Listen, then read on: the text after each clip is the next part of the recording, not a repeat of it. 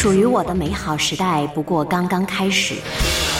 这是季帝多年前的想法，也是当时无数意气风发的北漂人的愿景。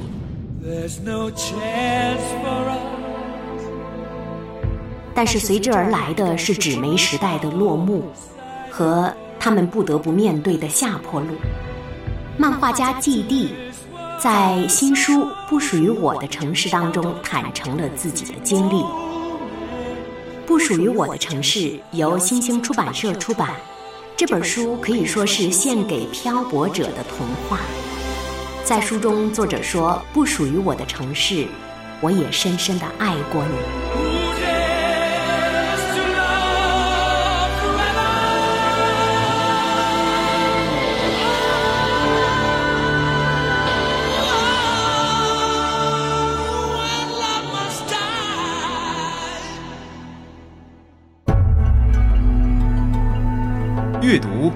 开阔视野，豁达心胸；阅读寻到来处，明白归途。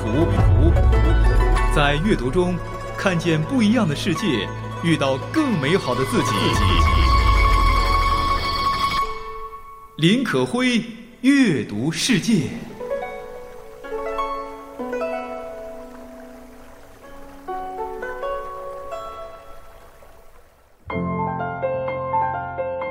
这里是阅读世界，我是你的好朋友可辉。今天想要分享的就是漫画工作者的生活。在大大的都市当中，他们都是北漂者。在北漂的经历当中，他们勇敢过、率真过，也颓废过、孤独过。但最终，他们努力向上的生活着。使用电子设备时，魁违五年，中国首席绘本作家、金龙奖双魁得主季帝带来最新的绘本《不属于我的城市》。林可辉为你主持《阅读世界》。这里是《阅读世界》，我是你的好朋友可辉。今天我们走进一部献给漂泊者的童话，这是一场探寻自我和梦想的奇妙之旅。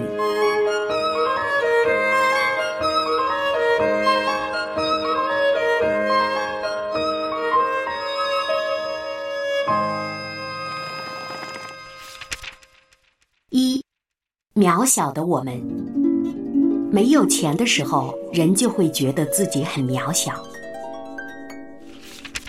很多年前，作者有个好朋友，总是抱怨画漫画是一个不起眼的行业，没有人看得起他们这些小作者。他说，很希望有一天自己可以赚上一百万，到时候报纸上就会登着某某某漫画家靠画漫画赚了一百万。到时候就有很多人向往这个行业，加入这个行业。如此幻想的时候，他们正钻出闷热的地下室，到地面上去吹吹冷风。没有熄灭的烟，飘散着金色的火花，在北京的晚风当中飞舞着，一直飞向远处的城市，那里灯火辉煌。那时候一百万，在作者听起来是多么巨大的数字。当时，他和许多画漫画的朋友还在温饱线上挣扎着，发愁着房租、水电，为温饱担忧。当时，作者和他的朋友们一直在争论不休：画漫画到底能不能填饱肚子？有人会为了几百块的设计费，带着砖头跑到广告公司的门口去闹事。有人一整年都寄居在朋友租来的清水房阁楼的楼顶里，像个罐子似的。那房子夏天闷热的要命，到了冬天又仿佛能冻死人。还有人买一碗两块钱的泡面都要分成两顿吃，还要省下一点来喂猫。再有人被房东赶走时，也没有钱请搬家公司。不知道从哪儿搞来了一个板车，于是乎大家在烈日下齐心协力地帮着他推车搬家。在没有钱的时候，人就会觉得自己很渺小，在大大的城市里，一切都那么艰难。可是那时候他们又很开心，通宵通宵的画画，坐着十几个小时的硬座火车到彼此的城市里谈天说地，把附近的街道翻来覆去走上十遍，点着数的去吃一串烤串儿，然后呢，把身上所有的钱凑一凑去买单。他们那时候很开心，懂得彼此欣赏，彼此喜爱。作者也常常看着周围年轻的脸，想到自己真的很爱这群人，即便死掉了，他们能幸福的话，自己也愿意。再后来，那时候一块玩的小伙伴，每个人都赚到了自己的一百万，还有的漫画家成了大富豪，几千万上亿的投资者，在这个行当当中，他们真的有了自己的事业。至少后来，他们都过上了无忧无虑的生活。漫画真的成了一个受人尊敬、有许多人向往的行业。曾经小小的漫画展变成了大型的商贸会，烤串摊前的聚会搬到了金碧辉煌的会议厅，桌子变得好大，人们彼此变得好陌生。在没有钱的时候，人觉得自己渺小。但是友情却是那样的真实，快乐也是那样的单纯。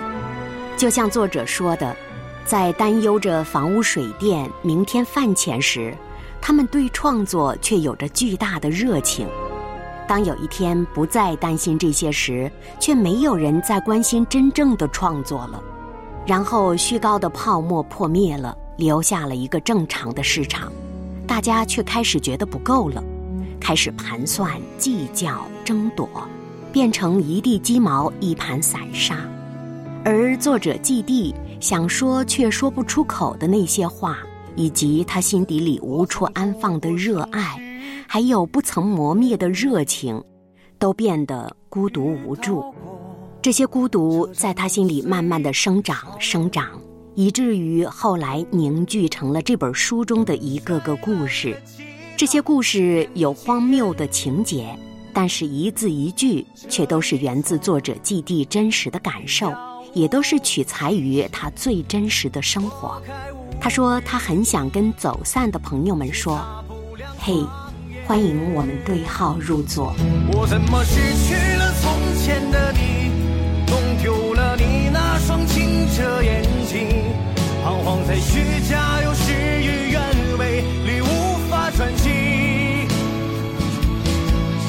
怎么看透了脆弱的你，不经意失去单纯的勇气。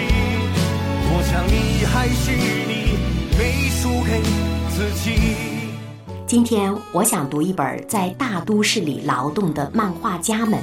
起初他们不是漫画家，他们只是一些寂寂无名的、为着房屋水电和饭钱担忧的最普通的画画者。在北京这个大都市当中，他们没有家，但是却有一腔的热爱。这本书的作者季地就是这样的一个漫画家。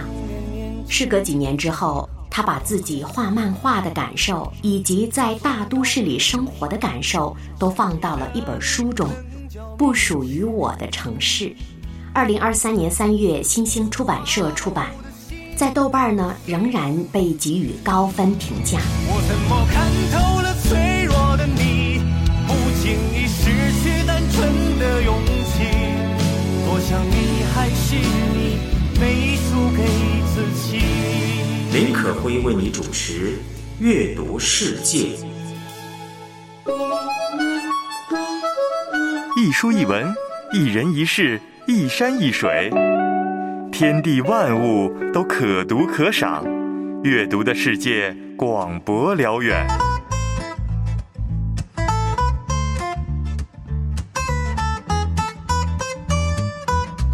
悉心关注，温情讲述，林可辉，阅读世界。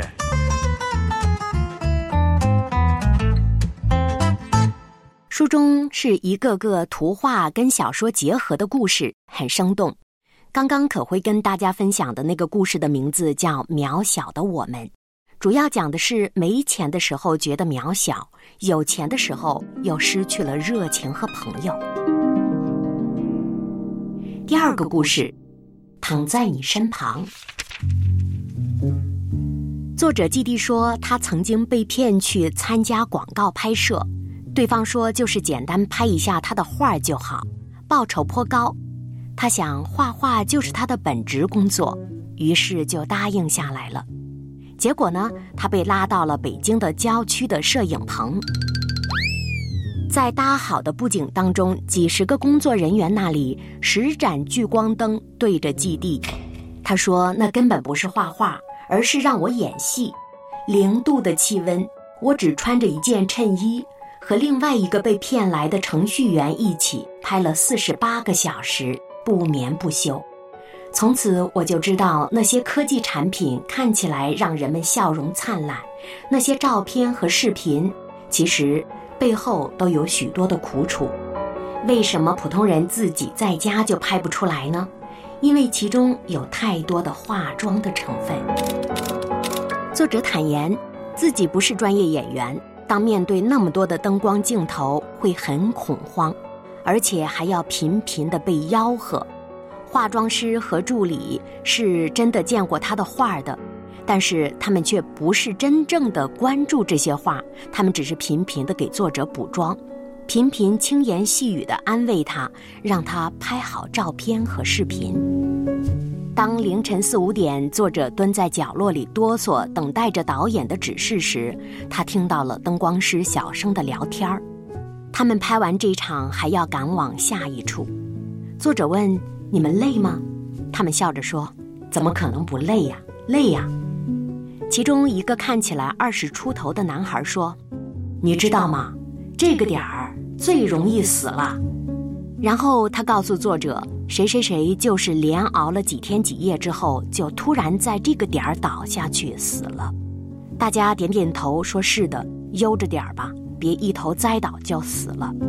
他们说话的语气就像是谁丢了一件无关紧要的东西。他们还要去下一个摄影棚拍下一场戏，没人愿意理解这些事真实的含义。大家都只不过是在这大大的都市里生活罢了，都是为了生活身不由己而已。那次拍摄结束之后，化妆师和作者季弟加了微信，他常常看到他们跟着剧组东奔西走，有些剧你可能从来都没有听说过，但还是有许多人为他们奔波劳碌。作者说：“我感到他们有一种力量。”在渺小的生活里，他们努力的活着，努力让自己体面的活着，有尊严的活着。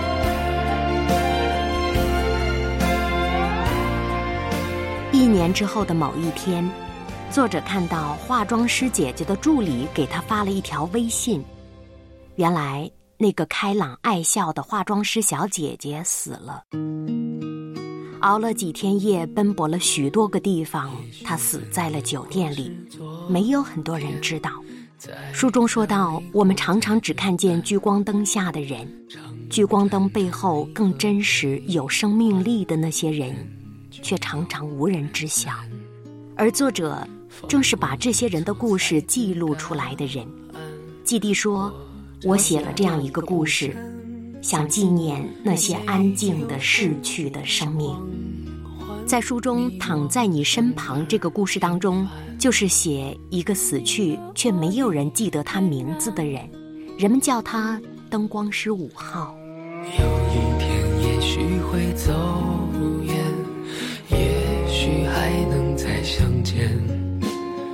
无论在人群在天边，让我再看清你的脸，任。泪水铺满了双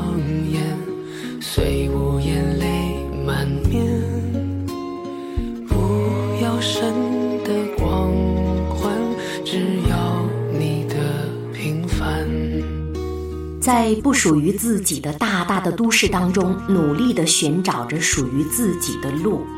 我想，这是很多人生命的写照。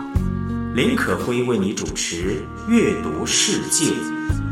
今天我们共读的是作者季地的一本书《不属于我的城市，青青出版社二零二三年三月出版。我是你的好朋友可辉。平凡，此心此生无憾，生命的火已点燃。接下来想走进书中的另一个故事，叫《查无此人》，一起消失也没关系。这个世界，我最喜欢你了。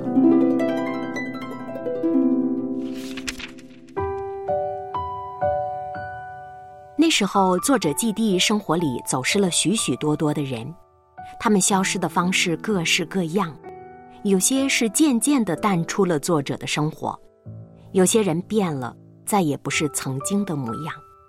季地说：“我想我也一样。”曾经在一些人的生命里鲜活的活过一阵儿，然后消失、安静、退场。可其实我们只是长大了，有了各自的生活。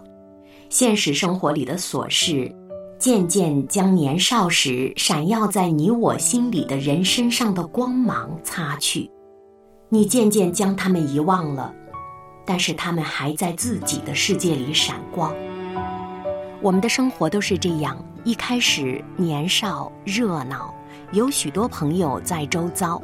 可是随着时间的流逝，随着生活的复杂，朋友走失了，我们自己的世界渐渐安静下来。我们遗忘着，也被遗忘着。就像作者季地所说的：“有些人消失了，有些人消失了一阵子，没关系，真的没关系。我希望有一天。”还能想起，带着这样敏感的、细腻的观察和思维，季地写着、画着，在北京，在大理，他做着自己热爱的事。他很希望有一天，他的那些朋友们可以读到他的书，读到他书中的故事，想到曾经的生活。生活是希望被记起的，有些人消失了，有些人被遗忘了。作者期望那些遗忘还能在记忆的某处里闪光，毕竟那些遗失的时光和朋友曾经一起热闹过，一起彼此欣赏过，彼此喜爱过。我想这也是许多在都市当中打工者的心声。起初有很多人跟自己一起打工。一起撸串，一起喝酒，一起分享心事。可是年岁逐增，生活经历了诸多的变化，朋友走散了，生活越过越孤独，内心寂静下来。那些被遗忘的，有一天会想起，也许有一天再也想不起。也许这就是日子，这就是活着。可会记不起是哪位作家说过：“我们这一生在不停的走着，其实走到最后，都是自己在走。有些路终归要一个人走。”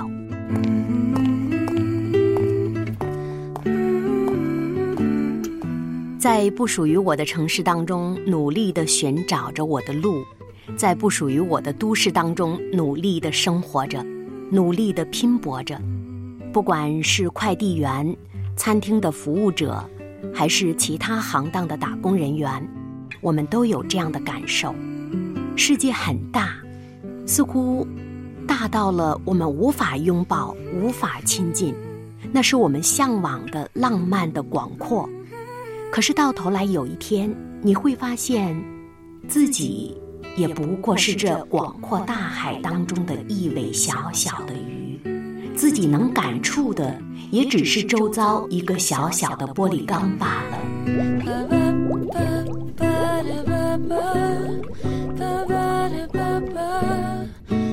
生活的广阔像海洋一般，大海的辽阔会袭击我们；生活的广阔会让我们恐惧，偶尔也会欣喜万分。那种感觉是每个人心底里说不清的感受。作者说，他从小常常搬家，会离开熟悉的地方和环境，在很多恐惧和不安当中，搬到另一个地方，然后又发现很多新鲜的东西，在未知面前，感觉自己渺小，在未知面前有许多恐惧放不下来，在未知面前，在作者季地心中生出了一个又一个故事，这些故事都承载着不同生命的能量。一字一句哼着一首首说故事的歌，娓娓道着谁的心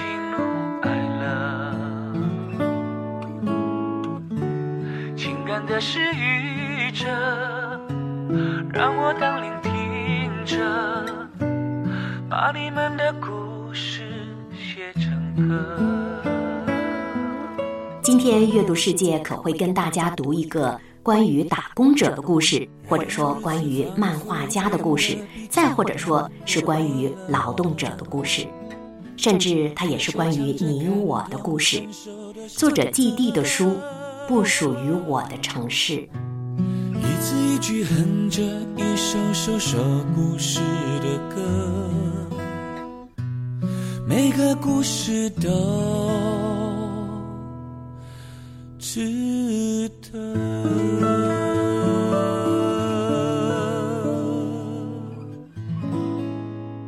在不属于自己的大都市里生活，作者基地说，有一段时间，他进了精神病院。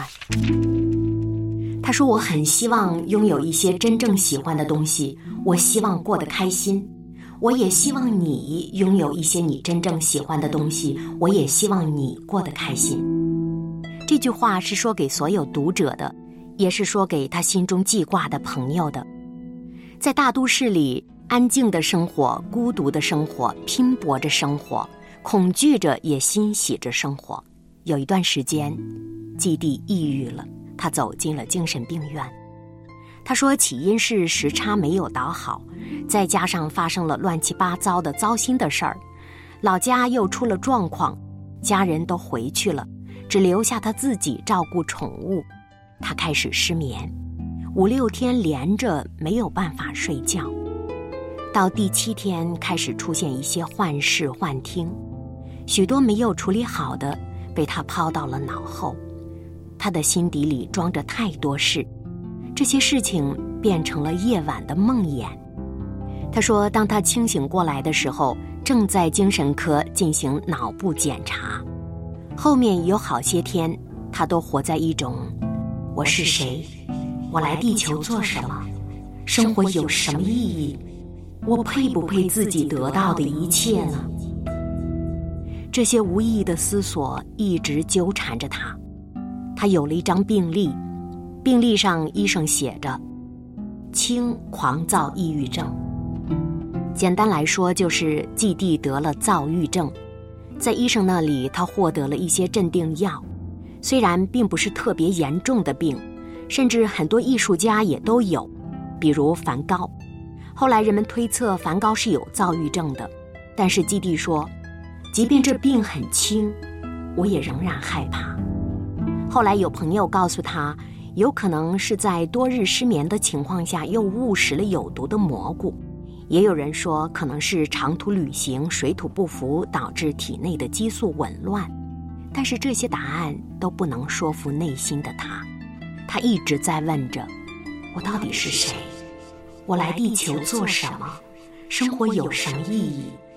我配不配自己得到的一切？还有的时候，他反复的回答着自己：“你就是个垃圾，你不配得到你拥有的。”那个非常厌恶自己的自己，一直在对他进行最恶毒的语言攻击，而那个他又是最了解他的。他觉得，那个内心深处的自我是那么的厌恶自己，那些话让他窒息。有一天下午，季地坐在电脑前，一气呵成写完了《左手的决定》这个故事。写完之后，他觉得勒在自己心上的绳子松开了，他开始觉得轻松了，他开始面对内心那个可怕的声音，他开始学会和内心的厌恶自己的自己相处和共存。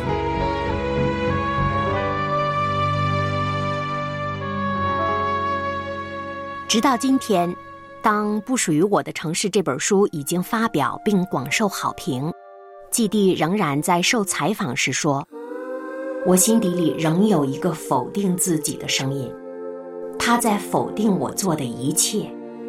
但是不管怎么样，我喜欢做这个事，我把它写下来，放到了书里。我希望所有看到书的人是健康快乐的。”我希望你能做一些你真正喜欢的东西，过开心的生活。这是作者季地留给读者的。读完这本书，很多人都产生了共鸣，在不属于我的城市寻找我的路。这是很多打工者的生活实况。当岁月渐渐的流转，头上长出许多白发，我们长大了，成熟了，孤独了。经历了许多的曲折，也经历了许多的成长，就可以理解，生活是一个不断的经历的过程。生活是不断的在挫折当中抬起头，继续向前的过程。当可会读这本书的时候，心底里觉得，北京这座城市里有太多太多这样的人了，有太多像季地这样的人，甚至我和我的家人们也是季地这样的人。记得早些年间，十几岁的时候，从家乡搬到北京，在不属于我们的城市当中，我们也在努力的生活着。记得当时读余华的《活着》的时候，觉得写的不就是每个人生活的实况吗？在北京生活的日子，不是都有阳光，也不是都孤独无助，那就是普通的日子，清澈的、流转的、寂寞的。艰难的，可是我仍然很高兴我在那里生活过，我也很高兴我后来离开了那里。这是作者季地所说，也是可慧心中所想。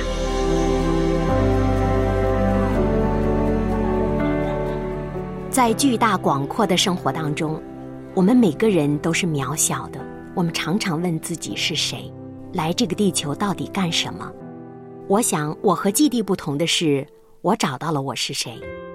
当我翻开圣经的那一刻，我知道我是上帝所造的。我的生命因为有我的造物主，有我天上的父亲而有了意义。虽然人生的道路仍然艰难，虽然我仍然卑微渺小，虽然生活当中我还是孤独无助的时候居多，很多时候觉得自己是一只小小的打工的蚂蚁。在城市巨大的齿轮当中飞速地转动着，年复一年，甚至有的时候和这世界也格格不入。但是不管怎么样，我在天上的那位上帝，他爱着我，我的生命因而有了意义。所以，当我读季地的书，或者当我知道身边有许多人过着季地一般的生活，我真的想告诉他们，在不属于我们的城市当中，我们是可以找到我们的路的。若我们打开圣经，真正认识真光，认识耶稣，我们会找到人生笃定的道路，那是一条归家的路。我是可辉，今天分享到这里，下期再会。